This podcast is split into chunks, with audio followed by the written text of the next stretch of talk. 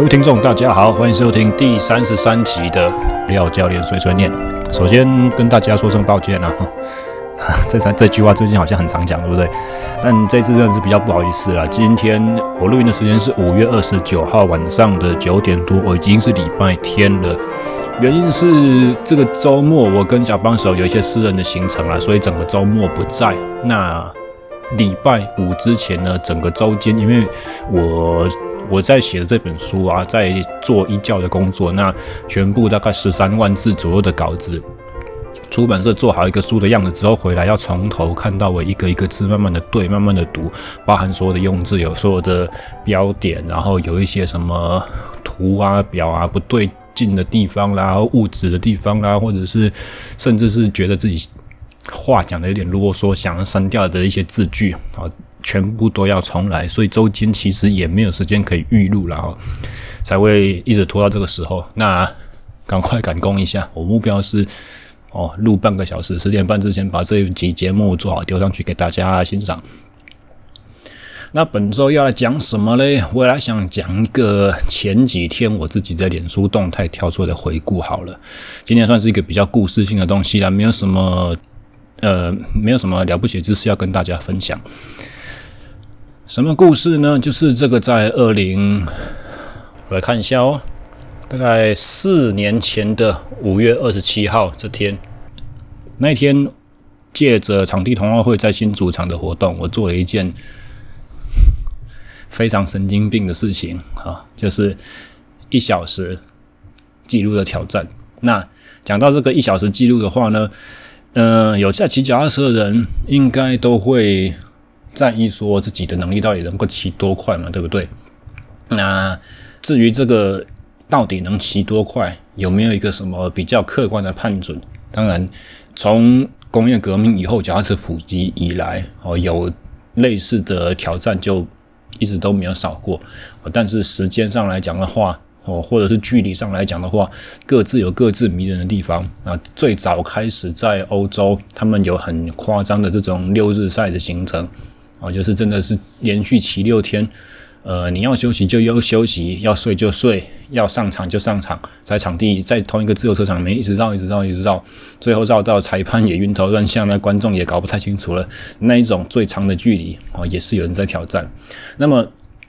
固定距离的啊呃，固定距离的话呢，像是譬如说两百公尺，然后我们在这边讲的是一些正式锦标赛里面会有的距离，甚至是有一些比较非正式的，譬如说有一些奇奇怪怪的自行车比赛，它会在一条呃长直道上面去进行一个单趟的两百公尺的。动态起跑的计时，然后这个比赛呢，它是不限制你的车种的形式哦，有点像是各位如果稍微再迷一些汽机车的那种赛事的话，大概就知道 Bonneville 盐湖的这种呃世界极速挑战吧哦，所以。脚踏车也一样啊，脚踏车也会有一些斜躺车啦，或者是一些什么趴姿的骑乘啦，或有整流罩没有整流罩这种形式去挑战一个公路上面的两百公尺的动态起跑的这种最高速度，这个也是有的。那刚刚所讲的正式锦标赛更不用说了哦，一些一公里啦、四公里啦，个人或团队，或者是在正线赛这种两百的资格赛，也是会有做资呃世界纪录的这种。呃，缔造这样子哦，大家也是针对这种东西会有非常热切的追求和想向往。所以，如果你有在骑脚踏车的话，想要知道自己到底有什么能耐可以骑得多快，最简单的一个拼搏比较的方法呢，就是在一个封闭的场地里面定一个小时，一直骑，拼命骑，骑看你一个小时之内可以骑几圈又几分之几。换算成公尺数，换算成公里数，那个就叫做你的一小时的成绩。那在欧洲啦，哦，在欧美各国脚踏车竞赛非常兴起的这些西方国家，其实对于一小时的全国纪录或世界纪录，或者是分龄组的纪录的这种追求啊，是非常的热切。我们稍微简介一下这个项目的历史的话，大概呃，可以从两个。电影去看啦，第一个叫做《苏格兰飞人》啊，《Flying Scotsman》这一部由真实事件所改编的这个改编啊改编的这个剧情片，它是描述了一个苏格兰人叫做 Graham Aubrey，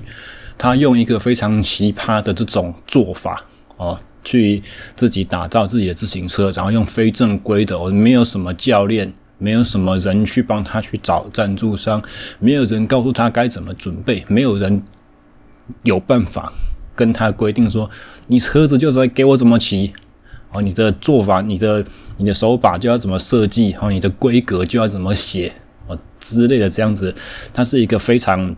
那那个要怎么形容啊？非常固执的，非常带有个人执念的这种方式去做一个挑战。那在当时，他的同才对象叫做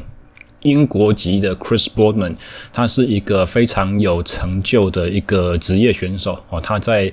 呃，Credit Agricole 这个法国的一级职业车队里面，他算是呃早期的英国选手当中非常少数有制霸实力的这种角色。那他和 Graham Aubrey 这两个人同时期呢，在做呃世界纪录的追求，前前后后互相的拉锯一直破，这个也破，那个也破，这样子。然后在器材上面也非常的奇怪哦，就是有把手缩在自己胸口底下的姿势哦，这个是 Graham Aubrey 发明的。那另外一个就是这个姿势被禁止之后呢，因为世界自由车总会说这个姿势啊不安全，不好看。啊，不正统，不像是一个脚踏车该骑的方法，把它禁止掉。然后接下来的话，Graham Aubrey 就发明了一个把手往前完全延伸的这个姿势，叫做所谓的超人姿势。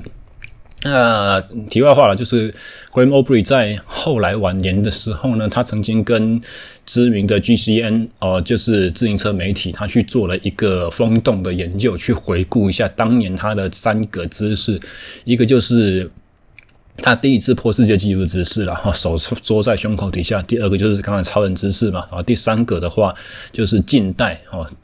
依据。正式的现在的自行车竞赛规程所规定合法的这种我们所谓计时把或休息把的姿势这样子，三个下去比。然后 Aubrey 说他最喜欢的三个里面，他最喜欢的姿势就是超人姿势，因为他觉得这个就很浪漫哦，就是手伸直在前面，那你骑乘的时候，你的视野就看着你的拳头，然后拳头前面就是跑道，然后就说他在过弯的时候就好像用身体的那个。重力去往关里面这样倒进去，然后看见自己的手延长着去做操控，很像在开战斗机一样。他想象自己在开那个战斗机，然后手里面就是握握着那个机炮的那种那个扳机，有没有？一边骑一边飞，一边嘟嘟嘟嘟嘟嘟嘟嘟在开枪，这种感觉哇！他是在 是一个非常奇特的人物，这样子。那讲到这个的话，我们回头过来说。世界纪录是一直大家所挑挑战的目标。那在挑战世界纪录的过程呢，各国当然就会拼命的想要去缔造自己的国家纪录嘛。那台湾呢，没有这个东西，为什么没有？不知道。所以其实我以前很常在跟车友们之间在闲聊的时候啊，我就在那边说，我觉得台湾哦，没有人在尝试挑战一小时全国纪录的话，就代表我们的运动的文化底蕴不够。因为这是一件很蠢，没有什么，就是做到了之后，除了吹嘘的权利以外，没有什么奖励，没有什么诱因，没有什么头衔，没有什么，呃，后面没有什么可以可以追随而来的一些呃利益吧，或者是说。譬如说，我们一些全运会哦，先是会发给奖金哦。如果全国锦标赛的话，他那张奖状可能对于学生选手来讲的话，可以有一个什么升学之类的上面的加分作用，或者是对于一些赞助商方面的这种获利益的呃交换或获取或曝光。再加上，其实我相信，嗯，有做过这种梦想的选手们，通常会有一点。畏惧，就是因为为什么？当年我们举个例子回来讲好了。当年 Graham Aubrey 他们的记录是五十二、五十三公里这种程度，均速哦。我现在马上上那个维基百科来稍微查一下。呃，嘟嘟嘟嘟嘟嘟。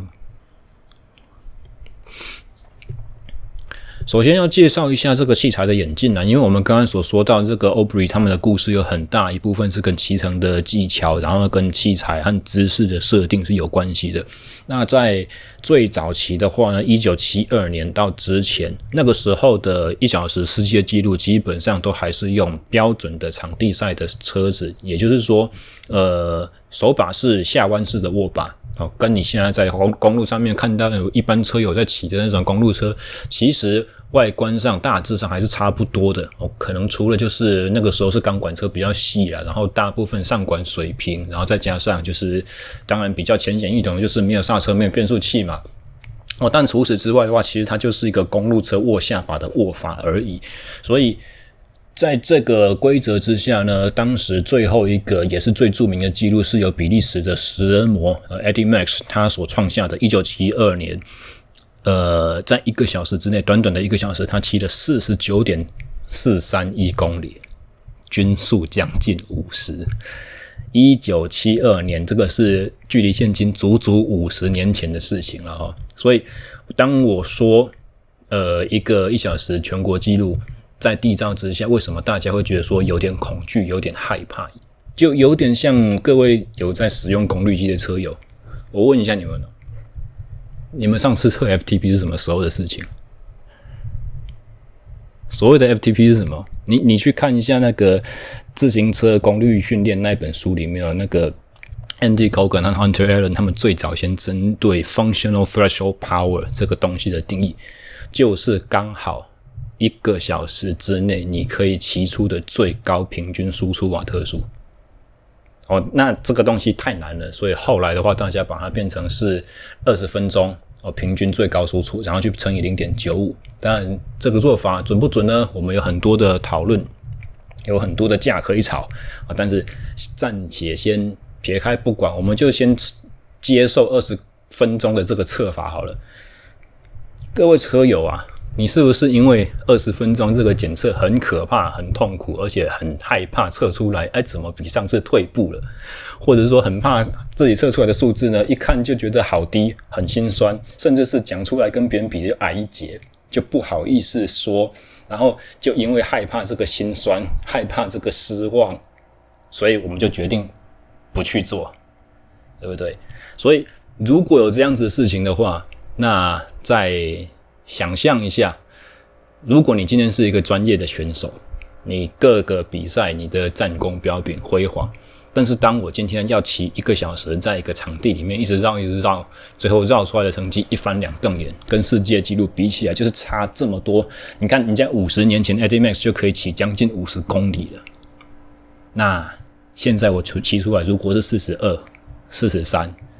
是不是很落差、很丢脸？那没什么好讲的。只会让人家有机会说跟你说啊哈，你看你看差世界的水准差多远，对不对？所以我会觉得一小时的全国纪录这个缔造呢，是出于纯粹一个挑战和浪漫情怀的这种想象哦。如果我们的自行车这对于这种形式的挑战，我们没有，我们失去了最早先的一些真诚，而掺杂了很多呃这个那个却步的考量，那就很可惜。呃，我开始决定做这件事情之前呢，我有一个非常好的优势，可以这样讲吗？就是我不管骑得再怎么烂，全国纪录一定都是我的，因为之前从来都没有人做过。哦，虽然我们如果去找，我随便举例好了，铁人三项比赛五一点五的赛事，中间自行车段刚好就是四十公里整啊，如果我们。除掉 T one 的距离，第一个转换区的时间，除掉 T two 转换区的时间，从你跨上自行车开始，通过计时那个晶片计时的那个起点，然后一直骑到自行车赛段结束，成绩拉出来，是不是你就会有一个非常直接的时间了？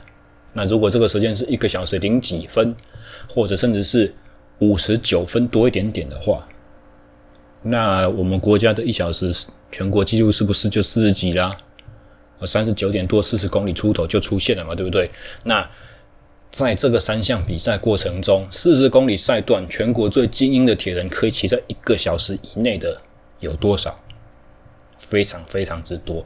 哦，但是毕竟这还是一个在公路上面所举办的比赛，它是有路线高低起伏、有顺风逆风之类等等影响，这不是跟世界主流一样在自行车场里面绕行，所以在一个场地里面这样子绕的事情呢，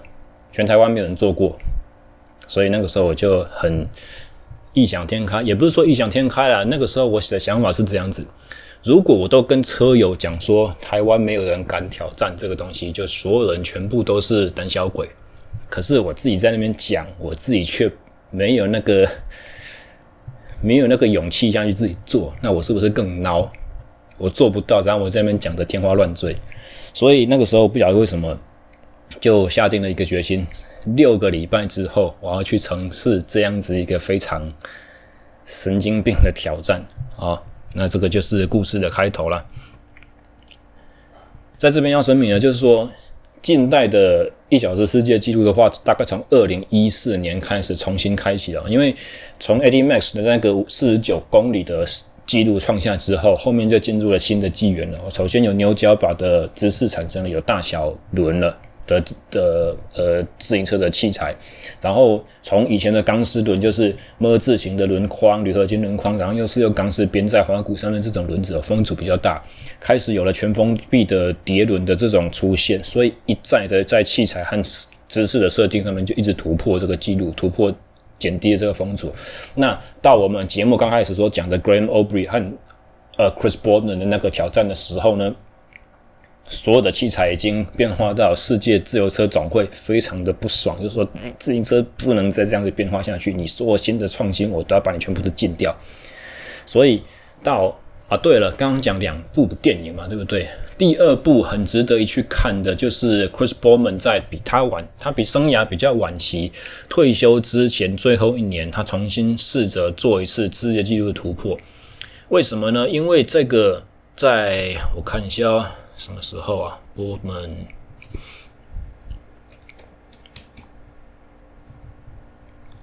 在一九九七年，呃，就是呃，前面我们讲 Bowman 和 Aubrey 那一番，就是前前后后你你来我往的这个拉锯之后呢，U 那个 UCI 哦，就是国际自由车总会越看越不爽，就把自行车的这个一小时世界纪录的挑战的这个规则呢。一笔勾销，全部重写。我要求你的器材、你的设备全部都是以像当初一九七二年 Eddie Max 的那个设计一样，全部都必须要是弯把公路车，全部都是必须要钢丝轮，全部都是必须要这个那个一大堆的限制。所以等于说，在那个之前那段时间呢，哦，譬如说那个什么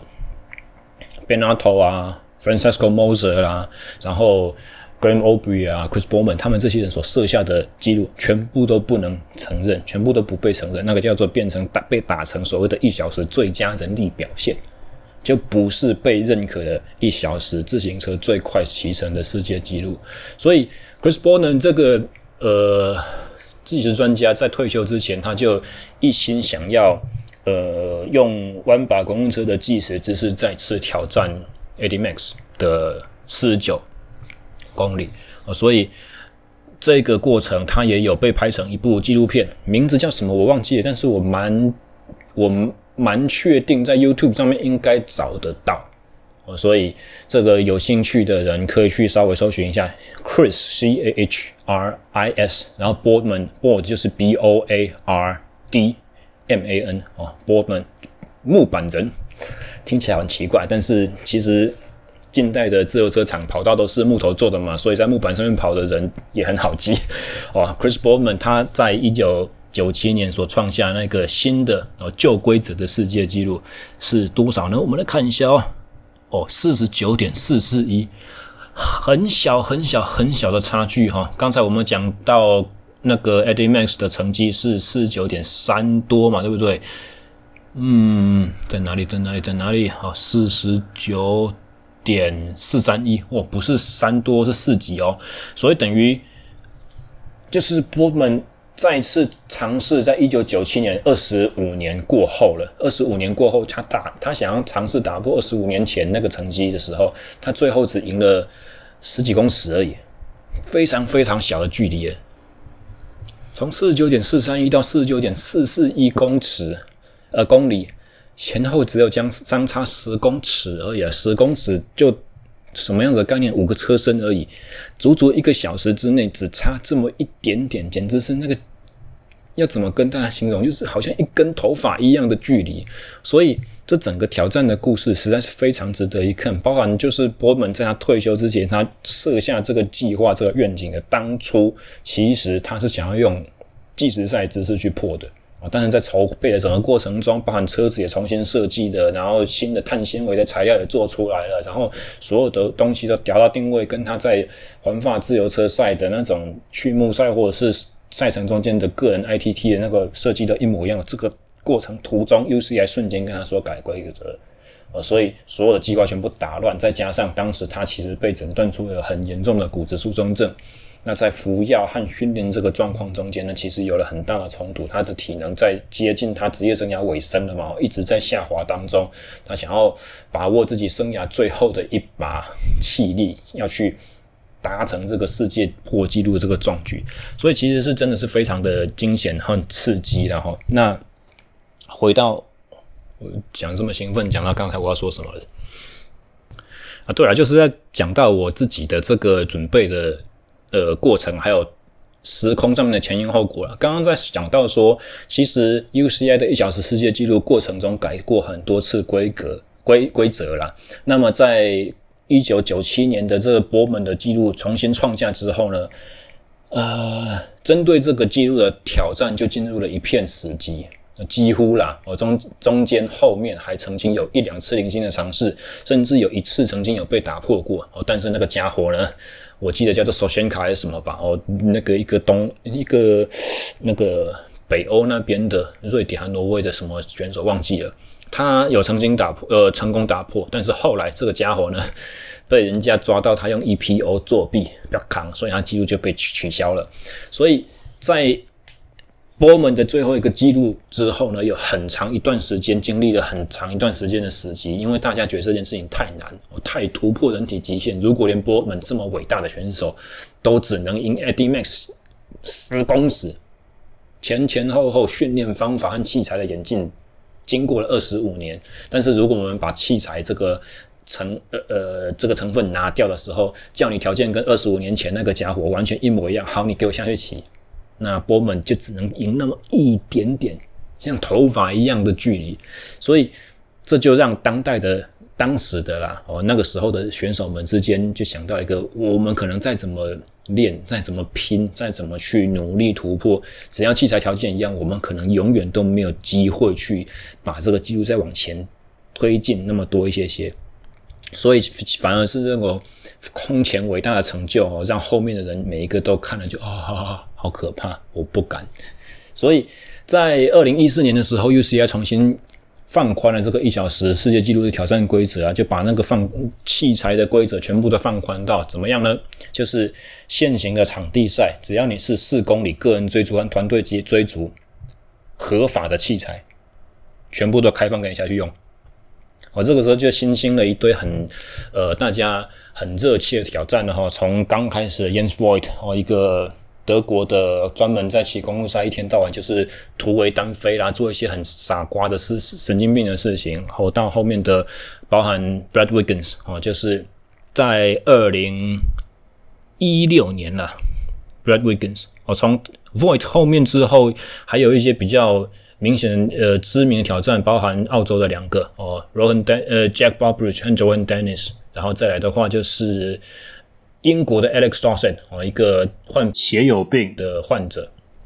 然后再来的话就是二零一五年了哦，在里约奥运之前，Brad Wiggins 啊，他也是有一点类似，好像生涯最后退役之前最后的一次大挑战吧。哦，所以那个新的纪录就从五十一公里多一点开始突破哦，到五十二哦，然后再到 Alex Dawson 五十二点九几。然后到 Brad Wiggins 的一口气骑了五十四点五二六公里，一个小时的均速维持五十四公里哦，所以这是很夸张的成绩。但是在这边所需要讲的是器材的规格啊规则。所以那个时候我准备的呢，就是用我一般在比场地赛场地车，然后用的休息把就是用我一公里个人计时同样的设定，但是高度我记得是调高了大概哦超过三公分以上，可能有到达五公分之谱哦。也就是说，手肘垫的宽度啦，然后上下的那种俯仰角几乎都没什么变化，但是就是整个高度龙头就一口气咚咚咚咚往上垫，往上垫加。为什么呢？就是因为我骑一公里的姿势很怕不可能维持的做整整一个小时嘛，一公里一分多多钟就结束了，一小时你怎么去骑？好，所以既然只有短短六个礼拜的准备的话，我的策略就是很简单了，我要先趴得住这个姿势，维持得到这个时间，然后再用这个姿势去做比较短的间歇，我先把我的输出冲出来，我就是。骑这个姿势的控车的能力，再加上踩功率的这个能力，先把它往上突破。我可以从两分钟一趟，两分钟一趟，两分钟呃两分钟一趟，做个五趟的这种这种策略，然后再把它慢慢的加长到五分钟一趟，五分钟一趟。做个，比如说三趟至四趟的这种间歇，中间的休息时间大概都是一分钟、一分半左右而已。那五分钟可以之后呢，我就变成十分钟；十分钟可以之后呢，再变成十二分钟，再变成十五分钟。用这样子很渐进式的模式，在六个礼拜之内，慢慢把自己的能力去往适应这台车和可以在这个姿势之下骑出功率这个方向去做调整，这样子去呃准备了。那当然到了最后的话。其实还是没有非常的扎实哦，因为毕竟它是短短六个礼拜，很急就章、很临时起意的这这这种动员。那所以以我一个以前比场地赛一直都只有在准备短距离项目的选手来说的话，哦，要在短短六个礼拜之内，要把自己的能力去筹备到可以足足骑一个小时，还要维持多高的高速，基本上是很不切实际的啦。但是像我前面所说的嘛。没有人干过，所以我不管骑得再怎么烂，我就是全国纪录就稳定到手。我要我我其他什么优点都没有，我至少要能够具备一个不被嘲笑的勇气吧。我如果这个，如果我嘴巴都跟别人讲说，我们自行车文化缺乏底蕴，而我们的选手缺乏这种 guts，缺乏这些第一个下去投石问路，然后吸引大家来群起效仿。挑战的这个勇气，如果我讲成这样自己都做不到的话，那其实我也没什么了不起。所以我想说，好，我下去做吧。而这个东西基本上，呃，好还坏不管了。所以在四年前的五月二十一，呃，二十七号当天，我刚刚所讲到的背景就是我们当天要举办冬奥会活动嘛，所以当天也是一样，我就是担任一些示范啊、教学啊、讲解这个工作啊，一直到。就是对车友们推广的这个流程全部都跑完了之后呢，哦，结束散会，早上十一点半，十一点好，我记得好像没错的话，好像十一点准时开始热身的样子。我躲在自由车新竹自由车场底下那个车室，在那边骑滚筒，然后没有电风扇，可能外面的跑道温度三十四度左右吧，里面一定是三十度以上。我躲在阴凉处，所谓的阴凉处是三十一度。左右，然后骑滚筒热身，热了大概十五分钟左右呢，整个汗已经滴到像什么一样了哈？计时帽戴起来，呃，墨镜戴起来，然后手机和蓝牙耳机戴在低风阻头盔里面上跑道。我那个时候准备了一个我自己的播放清单，长度大概就一个小时上下，每一首歌的节奏。每一首歌的旋律，每一首歌的摇滚乐的这种呃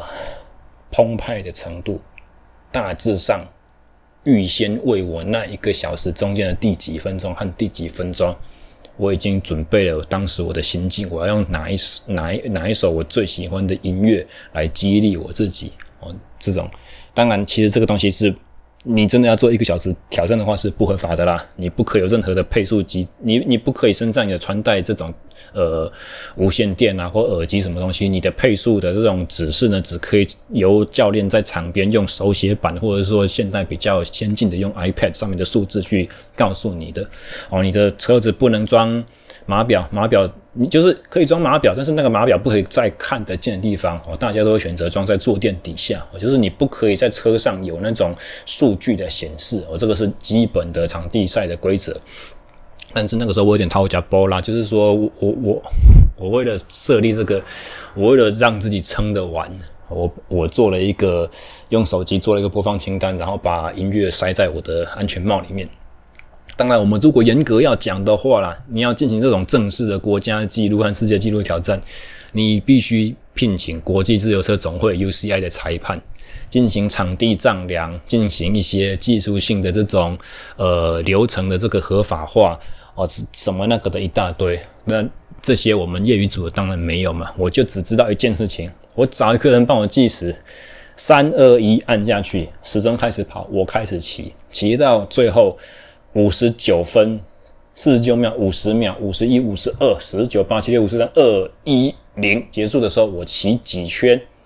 在几分之几。就是多少距离啊？那当时最后为了那个最后一圈的那个距离怎么算？我们还临时的想法想办法在场地上面用他们的参考标像这样去画。所以其实真的是有一些临时的这种很奇怪的的的这个细节要要考虑哈。那话说到回来，五月二十七号当天十一点热身，热身完之后十一点半上跑道，哇，要数那个时候很小。新竹市当天的气温哦，我记得当天的哦，当天依照中央气象局的资料的话，我十一点多那个时候的新竹市区的室温是三十八度，三十八度。今年到现在五月多了，前这个礼拜前几天还下雨，下到都是会稍微有点凉冷那种，甚至需要穿外套。我没有办法想象四年前那个时候热到这么夸张，将近四十。然后大家可能不知道，台台湾的自由车场全部都是室外场，没有一个是有屋顶的。所以这就代表是哪件什么重要的重点呢？第一个，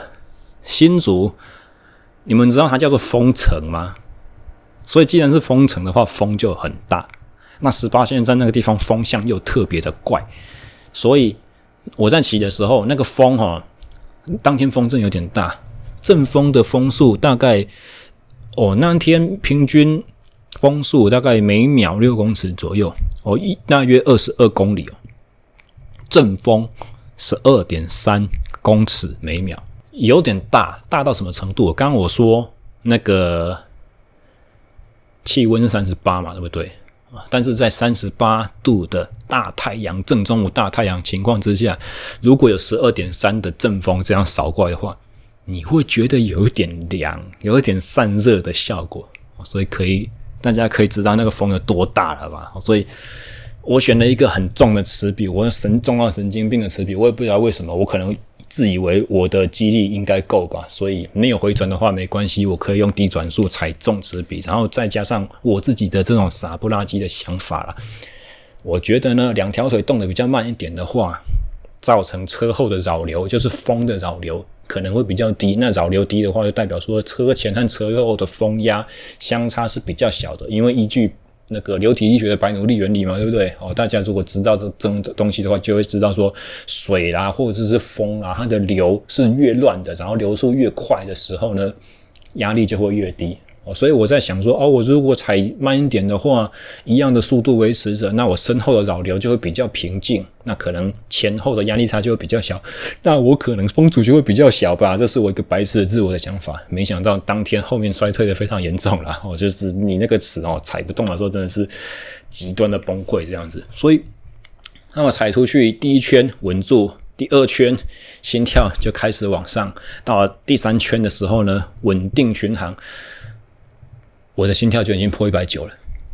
三圈一分钟出头。我从热身完出发前的紧张心跳可能是一百三十几吧，一分钟之内就破一百九，然后往后的足足一整个小时，平均心跳都在一百九十以上。然后我的配速方式跟一公里相比起来的话，大概第一圈只有一公里的四成力。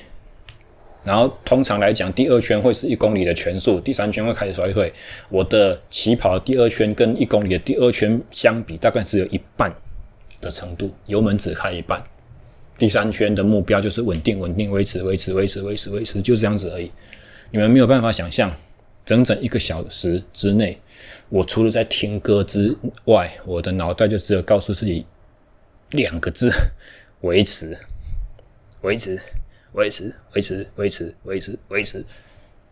这种程度有多么的单调，有多么的枯燥，有多么的痛苦。那刚才我们讲，新就室外自由车场有两个问题嘛。第一个是风，一定会有风；第二个就是日晒很严重。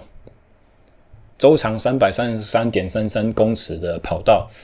里面是草皮啊。我们讲的周长是计时线，计时线以外有大概七公尺宽的跑道，再加上自由车场的跑道形状是碗弓状。它是一个椭圆形，然后它是有弧度的，外外侧比较高，内侧比较低，也就是说看起来很像一个那种早期我们卫星电视的天线那个碟子。那碟子会有什么问题呢？就是它巨热又巨光。所以新竹市区的气温三十八度，跑道中心点大概四十度上下。依照我的。不科学的推算，那个热度是热到什么样呢？我在趴休息板的时候，脸往下埋进去，埋到我的两只手臂中间，脸往跑道面贴近一些些的时候，我的整个脸就会被跑道里面的那个往上冲的热气轰的整个全部快要昏倒。那讲重点好了啦，过程多么的煎熬就不说了。最后我的一个小时骑完之后，我的成绩是。谜底揭晓，三十六点八三一公里，哇，三十六点八三一，不到三十七呀，跟我当初所希望的，就算没有四十，也要来个三十九、三十八，差的真的是非常的远，很沮丧啊。但是另外一个角度来看呢，因为。当时我有跟车店商借了一组 Garmin 的那个踏板形式的功率计啊，所以我那趟宝贵的资料我有收下来。我的那个一个小时，我的平均功率输出大概是两百八十几瓦。以前我自己测过的 FTP 哦，正常状态都是两百二十几，两二二五啦，没有超过二百三。哦，最好最好的一次，我记得有两百五十吧。那在这一个比赛。不是比赛，这一次挑战的过程中呢，足足六个礼拜，我连测都不敢测。我就是用我刚才所讲的策略啊，就是两分钟尽力休息，两分钟尽力休息，撑到十趟不要衰退，这种目标下去训练。这个平均瓦数我有，大概也是两百六、两百七左右而已，远远不及我正式挑战当天的一个小时所维持的均瓦两百八十几。这对我个人而言是一个非常非常重大的突破，所以。这一点的话，其实我还蛮开心的啦。那结束之后呢，下车我没有办法走路，不是没有办法走路，我没有办法站，没有办法站，不是由于肌肉的疲劳，而是我两个髋关节剧烈的疼痛。除了没有办法站之外，我没有办法蹲下来。然后我整个人站不住，我勉强忍着那个剧痛往下蹲，蹲着在那边头晕眼花、喘得半死，脱脱下头盔。然后当我觉得说休息一下差不多够了，我要准备站起来的时候呢，我痛到不能站，我痛到连挪动一下都不能挪。现在重新回想到这件事情的时候，我我也不知道该怎么形容。然后更惨的还在后面。一两天之内，这个两两脚髋关节的疼痛的状状况慢慢消减之后，取而代之的是，有另外一个非常尴尬的问题：我上厕所上不出来。我当天起晚哦，我的第一泡尿在撒尿的时候，我整个小便尿道是剧痛，像火在烧一样。我没有趴过一个计时车的时间趴那么久了。其实我也不是全段都是用趴的，因为到后来实在是酸的趴不住了。我的上肢、我的核心、我的脖子没有那么强，所以大概每骑个三圈，我就会做手会从中间的休息把转换握到旁边牛夹堡，站起来，站姿抽车踩踏冲刺几几踏，大概这个是一二十圈吧，再重新做回来。这当然是当一个加速了，再来就的话就是转换一下所使用的肌肉群。就算在这种情况之下，我的会阴部、我的尿道还是被当时的坐垫设定角度碰撞压迫到一个非常非常夸张的呃伤害受损。所以我下车之后第一次小便，我是强忍着剧痛勉强把它上出来的。那原本我以为这个会好转，没有。当天睡完醒来的第二泡尿也是一样这么的惨。隔天一样，第三天一样。我到了第四天左右，我开始对上厕所这件事情产生了一种心理恐惧。我不知道这次我再想要尿尿的时候，我去厕所，我会是不，我会不会又一次哇、呃，痛成这个样子？这种，啊，这个心理阴影啊，大概持续快要半个月。因为这个疼痛的程度持续了大概一个礼拜做过后，才慢慢的好转，好转到到后来，虽然已经不会痛了，但是因为之前那一周过得太惨烈了，所以当我每次想要上厕所的时候，我都会很怕，我说会不会再痛起来一次？哦，那个真的是无法想，你你无法想象这种后果。知道有这种事情的话，我这一辈子不会再。可能啦，可能不会再搞第二次，至少四年之内我没有再干过一模一样的蠢事嘛，对不对？那么这个我引以为傲的，引以为傲的，也是我个人生涯里面唯一曾经缔造过的一次全国纪录呢。下场怎样？我如果没有记错的话，应该是同一年之后，就在大概入秋季的时候把被破掉了。然后被破的那个也是同好会的车友，桃园市的选手张君杰啊。张君杰的话，大家如果有认识小杰，大概呃就知道说他早年是就是公路赛和场地都有在骑嘛。然后最近呃入社会之后，他是比较频繁的比过一段时期的铁人三项，所以呢，他就是代表了我。刚刚所描述的那一群，就是很常在骑计时赛姿势的这种铁人三项选手。那他那一次挑战的条件很衰，跟我差不多，一样是大太阳，一样是大风，但是风沙可能稍微比我那次小一点点了，大概差不多，不会比较大。哦，当然我要这样讲，就是因为我我觉得我的条件很严苛嘛，我要帮自己省一点面子。但重点就是小杰那次骑了三十九点多公里，也不高。但是比我快了三公里多了很多很多很多非常多。大家如果想象就是一样一场比赛一起出发到进终点，如果他领先我三公里以上的话，一公里比较多，我们算一分四十秒就好。他过终点了之后超过五分钟我才过终点，那他可能都已经缓和完、喘完、擦完汗，甚至搞不好换完衣服、喝完罐可乐了，我才进终点，这么夸张的程度了。所以其实。真的很现实，然后也真的真的是非常的，要怎么讲？过程很难忘了，然后很迷人，也很值得说嘴一辈子的这种经历啊！但是因为三十六点八三一真的很惨啊，惨到什么程度？我跟大家说明一下，在四年前的那个当下，我创下这个记录的时候，全国记录哦，台湾全国记录哦，跟世界纪录的水准差多少？我们不要讲精英组的世界纪录。